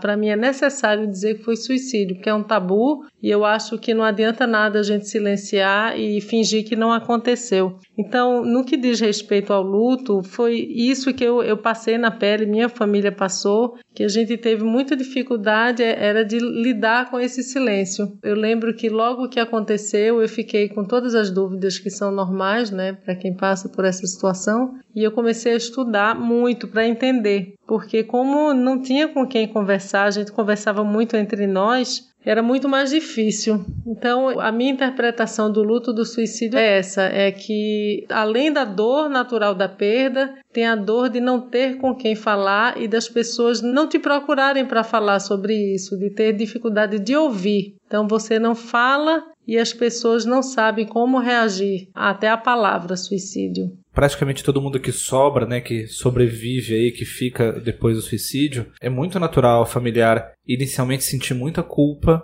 e de pensar, puxa vida, se aquele dia eu tivesse conversado, se aquele dia que a pessoa falou para mim alguma coisa, se eu tivesse me interessado mais, se eu tivesse saído com ele, sabe? É muito natural toda a família se sentir extremamente culpada por aquilo que aconteceu. Também é muito natural a família ter raiva, de falar, poxa, olha só o que fez com a nossa família. Que egoísta, só... né? Isso. É natural, isso deve acontecer em quase todas as famílias, sabe? Os familiares sentirem inicialmente culpa ou raiva ou um misto dos dois ao mesmo tempo, porque não, não, não é fácil lidar com isso. Na semana passada, eu ouvi uma história de uma adolescente que tentou suicídio por se sentir muito sozinha em casa, mil problemas. Enfim, foi levada a um serviço de saúde, foi atendida e o profissional que atendeu ela, assim que chegou o pai, né? Explicou o que aconteceu. Olha, então ela fez uma tentativa de suicídio e vai ser necessário tratamento, tudo. O pai foi com ela para casa e assim que chegou em casa ele bateu nela, deu um murro na cara dela. Parabéns, realmente vai ajudar. É,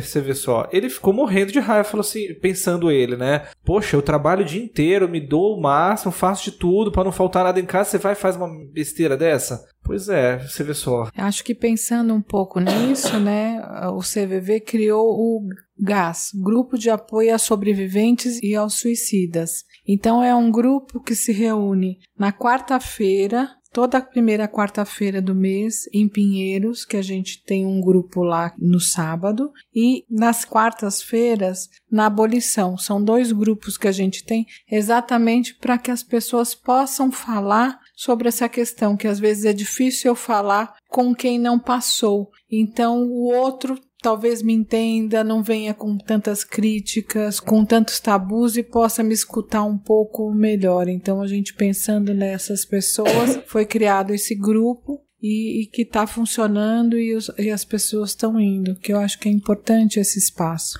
É, até porque eu achei interessante que, por exemplo, todo mundo afetado por um suicídio é chamado de sobrevivente. É. Isso mostra o tamanho do trauma, porque eu não sou sobrevivente da morte da minha avó. Agora, se ela tivesse se suicidado, eu seria uma sobrevivente disso. Justamente para dar a dimensão de como é traumático, e, como isso afeta, né? Então, e parece que tem uma, uma. O pessoal da Organização Mundial da Saúde, parece que ele dá uma estatística, né? De cada Sim. um que se mata impacta no mínimo 10 pessoas. Então, é bastante gente, né? É, e é interessante deixar claro que os efeitos desse luto, a diferença do luto de suicídio, é mais intenso, é mais duradouro, justamente Sim. por essa questão, pela busca do sentido, de por que, que aconteceu. Porque ninguém procura um sentido num acidente né? Numa doença. Por que, que eu tive câncer? Teve Sim. câncer, fim. Agora, a questão do suicídio, ela carrega todo esse peso de também se buscar uma explicação, um porquê, e, e isso acaba aprofundando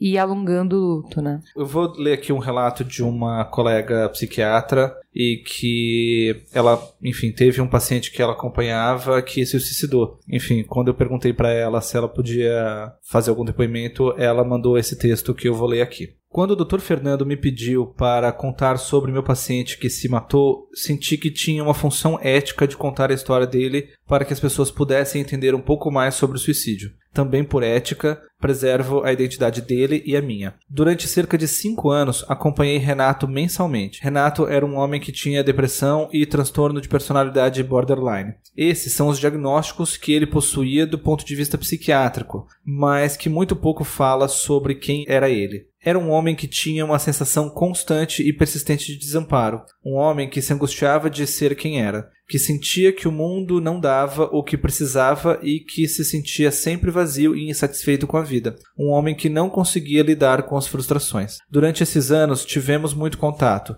Ele se sentiu melhor com os remédios, mas a sensação de ser rejeitado e vazio por dentro permanecia. Toda consulta eu insistia na necessidade de terapia, de aprofundar na sua dinâmica de mundo interno, mas Renato não queria, se recusava consulta após consulta. Eu o acolhia nos momentos mais difíceis, manejava a medicação quando necessário, sempre me mostrava disponível para ajudá-lo. Até que a vida fez com que Renato entrasse numa grande crise. Seu casamento acabou, perdeu o emprego. Renato precisava crescer, mas se recusava a entrar em contato com a sua angústia. Renato não suportava sentir, não podia sentir. Renato começou a usar maconha, começou a usar remédios para emagrecer, mesmo contra as minhas orientações parou de ir às consultas, parou de tomar os remédios de depressão, perdeu as esperanças. Renato se matou sem pedir ajuda, sem avisar ninguém, sem deixar nenhuma carta. No dia em que soube de sua morte, me senti devastada. Pensei em desistir da profissão, me senti culpada, tentei achar algum erro que eu poderia ter cometido. Senti raiva também, me perguntava por que ele não me avisou, por que não me pediu ajuda se sempre me mostrei tão solícita. Por que não me ligou quando se sentiu desamparado? Porque ao menos ele não me escreveu. Demorou muito para que eu pudesse fazer o luto de Renato,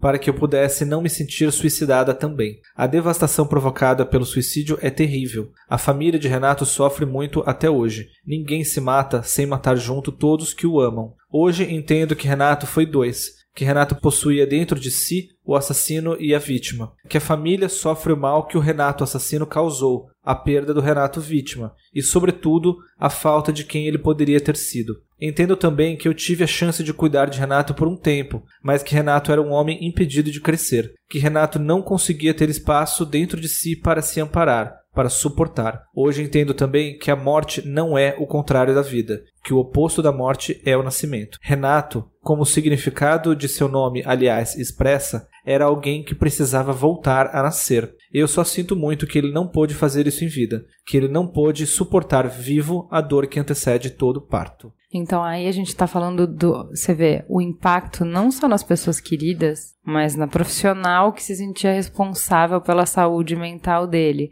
E aí eu vou para a Associação Brasileira de Estudo e Prevenção de Suicídio, que é aquele número que você citou, que ela estima que 60 pessoas sejam intimamente afetadas em cada morte por suicídio, incluindo família, amigos, colega de classe. Então, assim, você falou em 10, 10. porque provavelmente eram os mais ligados. Os mais ligados que é família. Hum. Mas acontece que não é só família. Sim. É que é um, é um episódio tão traumático que o alcance dele é muito maior. E tem um estudo também que fala sobre profissionais de saúde mental que cerca de 50% ao longo da carreira acaba tendo pelo menos um paciente que se suicida. E isso, esse evento pode ter um efeito devastador na pessoa, dela se sentir extremamente culpada, como se tivesse fracassado enquanto profissional. Também é muito complicado para o profissional que lida com isso. Porque é, é difícil a gente entender que também é, foi a opção dele, né? Se a gente se coloca no lugar, é difícil a gente pensar nisso como uma opção para nossa vida e acho que por isso fica difícil a gente entender. E também, Fê, eu acho que a gente tem que abordar aqui um outro ângulo da questão do suicídio,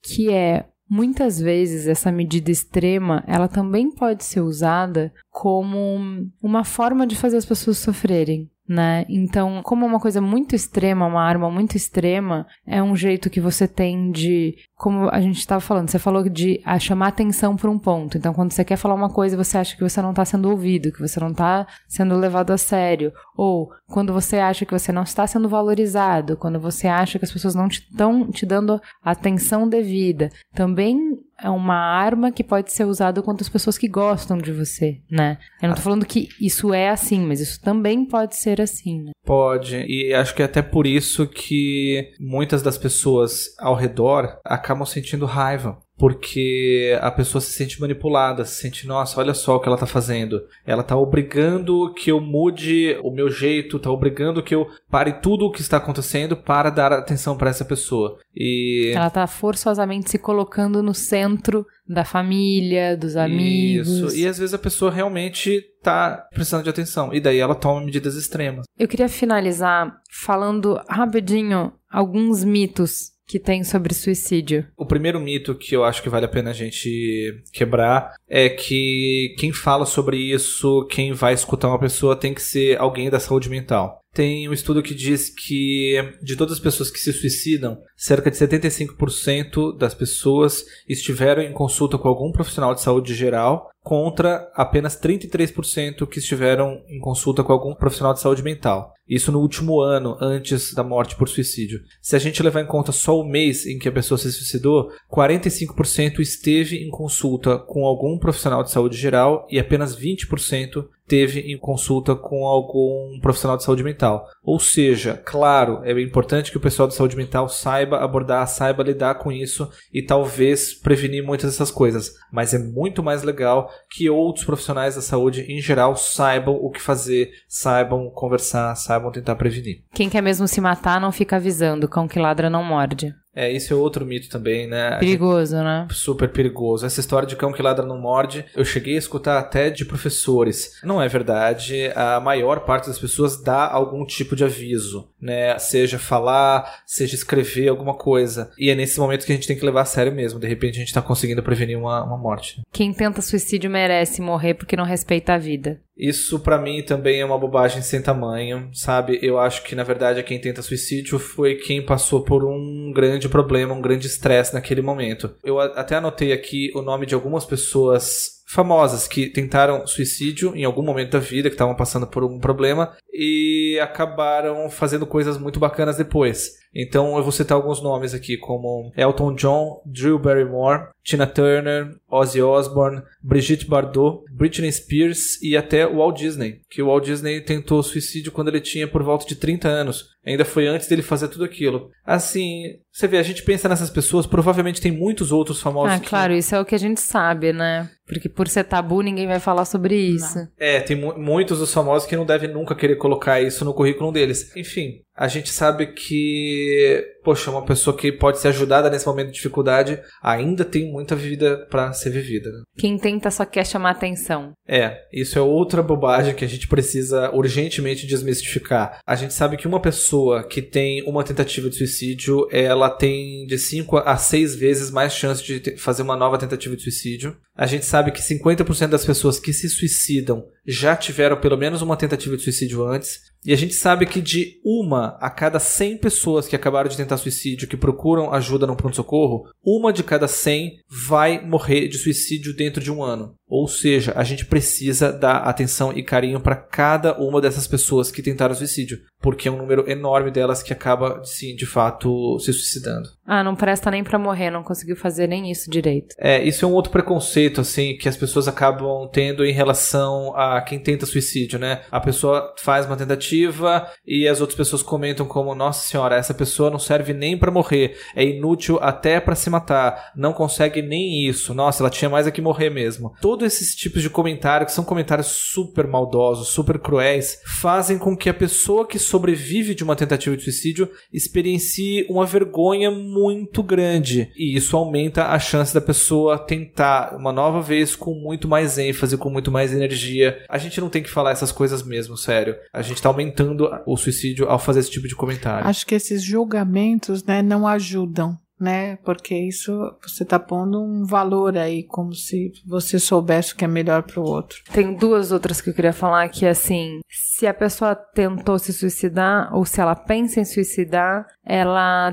tem um risco pro resto da vida. Isso também não é verdade. Eu acho que tem muitas pessoas que estão passando por um momento difícil na vida e parece que naquele momento a única alternativa é essa e as coisas mudam, né? A vida pode melhorar de verdade. É, principalmente em 97% dos casos, quem se suicidou apresentava algum transtorno psiquiátrico. Então, isso tratado, acabou Melhora. o transtorno, acabou. Isso. Então, E tem até um dos vídeos que acho que a gente vai colocar também na pauta depois como recomendação, que é aquele vídeo do TED que fala do policial que trabalhava lá na ponte do Golden Gate. Ele fala que das pessoas que sobreviveram àquela ponte, praticamente todos, assim que saía da ponte, se arrependia. E essa sensação de arrependimento, às vezes, previne que a pessoa tente de novo. Outra que é muito similar a essa é de que, e que tá muito arraigada, por isso carrega tanto preconceito, é de que o suicídio é uma decisão individual, já que cada um tem pleno direito de exercitar o livre-arbítrio. É importante falar isso, porque quando a gente fala que boa parte das pessoas tem algum transtorno mental, ou está com algum transtorno mental, ou seja, que é aquele, aquele vídeo o menino explica muito bem, com algum distúrbio na percepção, então você não tá fazendo uma escolha. Que escolha é essa se para você é a única alternativa? A verdade é que nem sempre as pessoas tomam decisões de forma tão clara. Em geral, quem acaba optando pelo suicídio está com uma visão bastante estreitada, pensando que não existe outra opção. E a maior parte dessas pessoas, quando tratadas, quando bem cuidadas, quando ouvidas, a visão muda, sabe? As coisas melhoram. Então, eu acho que não vale a pena a gente pensar desse jeito mesmo, né? Que, ah, é uma escolha da pessoa, a gente tem que respeitar, e se ela quer se matar, é decisão dela e, e ponto final. Não é bem assim. A gente precisa ver com muita calma se por acaso ela não tá com algum problema que tá distorcendo a visão dela, o ponto de vista dela. É isso? Acho que temos É uma isso. teta. Bom, então acho que para amarrar, se a gente fosse resumir aqui, o suicídio não faz parte de uma casta de pessoas, de um tipo de pessoas, de pessoas fracas, de pessoas que fracassaram, de pessoas. Isso é uma decisão, uma escolha que é inerente à nossa condição humana, porque vivos temos a escolha a todo momento de se vamos terminar com a nossa vida ou não. É uma escolha que fica absolutamente comprometida em alguns momentos chave da vida, quando a gente já passou por uma série de fatores e o nosso copo lá já encheu. É uma decisão que nove em cada dez vezes ela pode ser revertida. Então essa escolha, essa decisão de se fazer um prevenida. suicida, suicídio, ela pode ser prevenida e uma vez tomada, ela pode ser revertida, se você tiver acesso à pessoa, se você conseguir conversar com a pessoa. O que a gente melhor pode fazer, todo mundo que está ao redor? Primeiro é prestar atenção para os sinais e agir antes para que o copo não encha. E uma vez que você está nesse momento em que a pessoa está numa tentativa de suicídio, ter a, a situação de que se ela está com alguma forma de alguma arma, alguma forma de atentar contra a vida dela, que você chame ajuda, espere que a ajuda chegue e que você sempre esteja disponível para escutar. Mais do que falar, escutar. É isso? É isso. E que a gente possa, todos nós, pensar em maneiras mais saudáveis de cuidar da nossa saúde mental. Então, se a gente faz um check-up para testar o nosso corpo físico anualmente, que a gente também faça um acompanhamento da nossa saúde mental, que a gente faça uma higiene mental, que a gente construa vínculo, construa relações, que a gente possa, a nossa maneira, cada um do jeito que achar melhor, é, encontrar jeitos de estabelecer conexões, de encontrar sentido e de fazer essas reflexões sobre a condição humana, do que a gente tem e como a gente lida com o fato de que a gente é frágil, a gente é transitório e como a gente lida com as nossas falhas, com as nossas limitações e com as nossas decepções. Acho que é importante a gente pensar, né, no outro como sendo alguém que num momento está dentro de um túnel, num túnel bem escuro. E no momento que eu posso me colocar ao lado dele, eu posso junto, mesmo que ele esteja tropeçando pela escuridão desse túnel e caminhando até no momento que a gente veja a luz, né? E que ele consiga ir sozinho. Então, no momento que eu consigo ampará-lo, tá junto, escutando, tá ouvindo um pouco mais dessa dor, isso pode facilitar aquele caminhar que naquele momento está muito difícil. Vamos então para o farol aceso.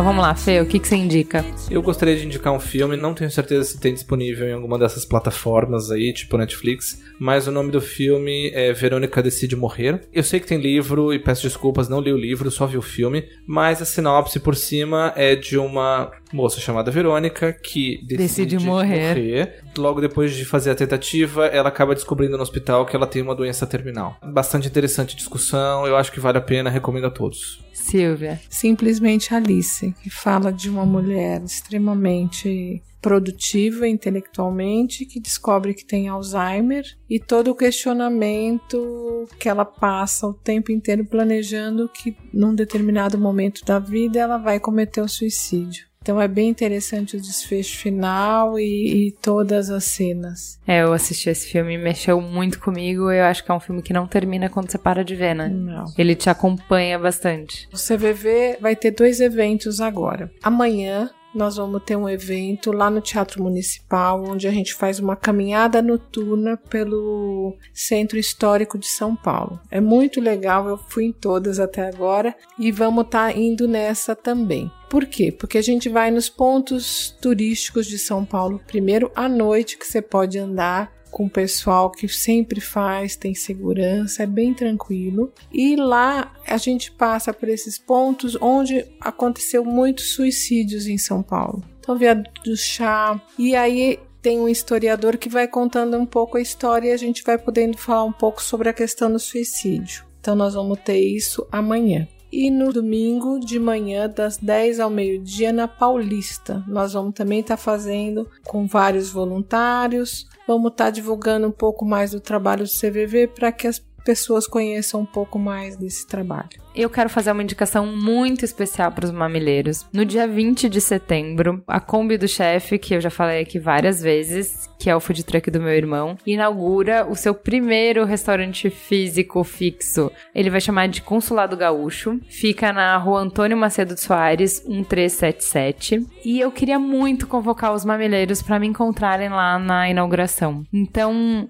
vamos combinar da gente ir juntos no almoço? Ou juntos no jantar? Enfim, eu vou postar nas nossas redes que horas eu vou estar lá e eu espero muito ver vocês. É um momento muito especial pro meu irmão. É um momento muito especial para a família. Foi super difícil ele conseguir isso, é uma super conquista e eu quero muito apoiar ele e eu espero que vocês estejam lá e apoiem ele junto comigo. Então, quem vai estar lá? Vou estar eu, vai estar meu irmão, vai estar a Lolo, vão estar os meus filhos. Então, eu espero que vocês me encontrem lá e que a gente possa celebrar esse momento super especial. Fica o convite, então, dia 20 de setembro, que a gente se encontre no Consulado Gaúcho. Frio, frio, frio, frio, frio, frio, ao réptil, ao réptil que me tirou do mundo.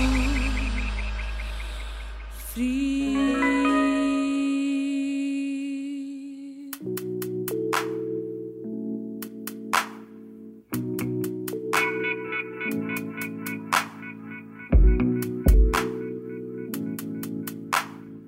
Então agora não temos um programa ainda, porque temos que fazer a, o início do programa que a gente cortou, não fez lá no começo. E o Fê vai me ajudar para não ficar num monólogo interminável. O Fê vai me ajudar e a gente vai começar falando beijo para. Beijo para quem, Fê? Érica Bandeira, de Juazeiro do Norte. Pra Tati, que escreveu dizendo que escuta o Mamilos com o pai, é muito amor. Pra Toulouse, na França. Pra Jundiaí, em São Paulo. E pra Ribeirão Pires. Muito bem. Fale com Mamilos. Os melhores ouvintes ajudaram demais pra gente fazer essa pauta sobre suicídio, indicando links, documentários, filmes, livros, especialistas pra gente entrevistar. Se você também quer ajudar, segue a gente no Facebook e no Twitter. A gente sempre avisa nas redes qual vai ser a pauta do programa. Vai lá e procura a gente. Mamilos pode no Twitter e Mamilos no Facebook. Segue, compartilha, comenta e fica ligado para contribuir com a pauta. Lembrando sempre que Mamilos é feito por uma equipe de voluntários. No Som dos Mamilos, Caio Corraine. Nas redes sociais, MC e Guilherme Iano. E no apoio à pauta, Tati Araújo. Transcrição dos programas, Lu Machado. E vamos pro merchan. A gente tem um merchan super importante. O Observatório de Imprensa está com uma campanha no Kickstarter para bancar os custos de produção do site, hospedagem e administração. Desde 96, o Observatório de Imprensa é o único veículo jornalístico focado na crítica da mídia brasileira. Ao longo dos últimos 20 anos, os artigos têm sido oferecidos gratuitamente ao público. A gente fala muito no Mamilos do papel fundamental de jornalismo na democracia. É o papel de investigar, averiguar, filtrar e trazer as informações pra gente. Porque só existe escolha com conhecimento. Veículos como o Nexo, aos fatos e Observatório têm um papel fundamental nisso. Eu já fiz a minha doação, eu vou postar o comprovante nas redes sociais do Mamilos e eu convido todos vocês a fazerem o mesmo. A campanha aceita qualquer valor a partir de 10 reais. Bora lá, que é melhor do que criticar a mídia enviesada é apoiar projetos bacanas. Mamileiros de Curitiba, vocês têm uma oportunidade única de encontrar o grande embaixador da ciência ao vivo. Sim, o incomparavelmente polêmico Pirula estará em Curitiba no dia 24 de setembro no Teatro Bom Jesus, no formato TED Talk. Pirula em A Ciência Só Está Certa Quando Concorda Comigo. Ele vai atacar uma das maiores hipocrisias da sociedade. Pessoas que negam conhecimento científico quando isso não é do seu interesse ou vai contra as suas convicções pessoais. Porém, usam essa mesma ciência como argumento definitivo quando estão tentando provar uma opinião própria. Bora lá, inscrevam-se no link que vai estar na pauta. Pra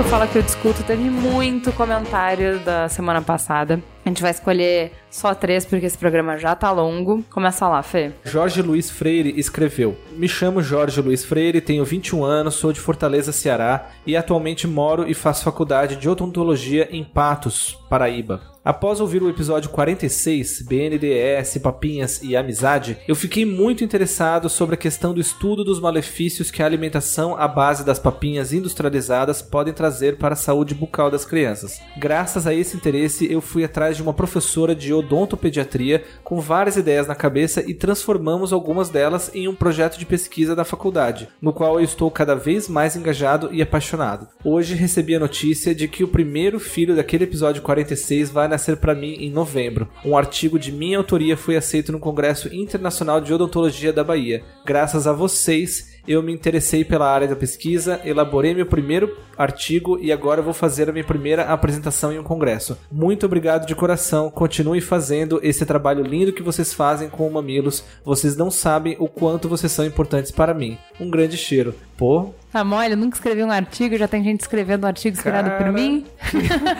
que mensagem linda dessa, hein? Valeu, valeu, Jorge. O Lucas Bolzani também escreveu pra gente falando que produziu uma pesquisa baseada no Mamilos episódio 10, da Boa Morte, e disse que talvez esse artigo, inclusive, libere ele de fazer TCC no final do curso. Mamilos é um adianto de vida acadêmico. Viu só, gente? Todo mundo crescendo. Vou ler o e-mail da Paty Peron. Desde que o chorume das eleições de 2014 começou, eu venho dando um friend e um follow em todo mundo com um discurso racista, xenófobo, homofóbico, machista, e agora minha timeline parece um maravilhoso mundo comunista, exército vermelho gaysista, com arco-íris e unicórnios. Enquanto isso, ajuda na minha sanidade, de não ter que ficar lendo que bandido bom é bandido morto, me tira da realidade do mundo. Ter uma pessoa com opiniões tão contrárias é importante porque, primeiro, nós precisamos saber o que, entre aspas, eles pensam, e segundo, que nesses tempos de polaridade tão grande, eu acho legal exercitar minha tolerância com o amiguinho. O mundo tá super intolerante, eu reclamo disso sempre. Mas o que eu sou se eu não deixo o outro falar? Por mais que eu discorde absolutamente de tudo. A Paty tá fazendo um comentário sobre a participação do Joel, que causou muita polêmica e frenesi. O Matheus Campos escreveu assim: Quando vocês convidam o Joel, acontece um problema recorrente. Aconteceu, por exemplo, no programa de meritocracia e aconteceu neste programa é que toda mesa tem, de certa forma, um viés de esquerda. Não estou dizendo que todos ali eram esquerdistas, comunistas, etc.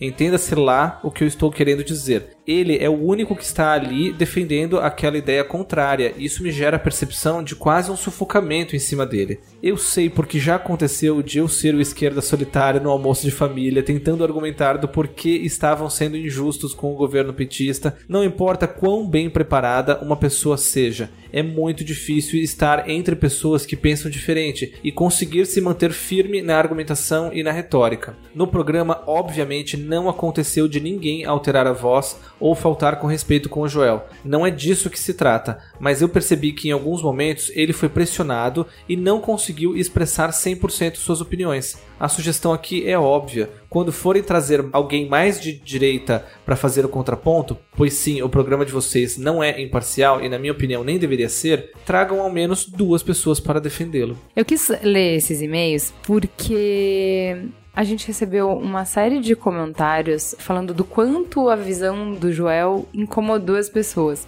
Né? E eu acho interessante assim, eu não tenho nada contra fazerem contrapontos. O Mamilo está aqui para isso, para que a gente faça contrapontos. Inclusive, eu fiz vários contrapontos durante o programa. Mas que ele irrite a ponto de você não querer ouvir, tem um problema seríssimo. Porque o Joel, ele tem duas coisas. Ele é muito inteligente e ele é muito educado, muito ponderado. É uma pessoa muito fácil de conversar, muito gostosa de conversar. Se você tá com dificuldade de ouvir o Joel, você tem um problema, não é o Joel que tem um problema, deixa eu avisar. Então, eu achei interessante colocar esse contraponto de algumas pessoas, aí foi uma minoria mesmo, mas algumas pessoas que justamente por empatizarem com a visão dele, por acharem que ele estava tentando trazer uma coisa que não estava na mesa, que a gente estava todo mundo concordando com a mesma coisa, ele estava tentando trazer uma outra visão, sentiram justamente o oposto disso, uma sensação de sufocamento de que assim, gente, ele não conseguia falar, que vocês estavam interrompendo ele o tempo inteiro. Então assim, eu fiz uma lição de casa, eu saí da conversa pensando, putz, o que que eu não ouvi? O que, que eu fiquei tão preocupada em falar que eu não escutei do Joel?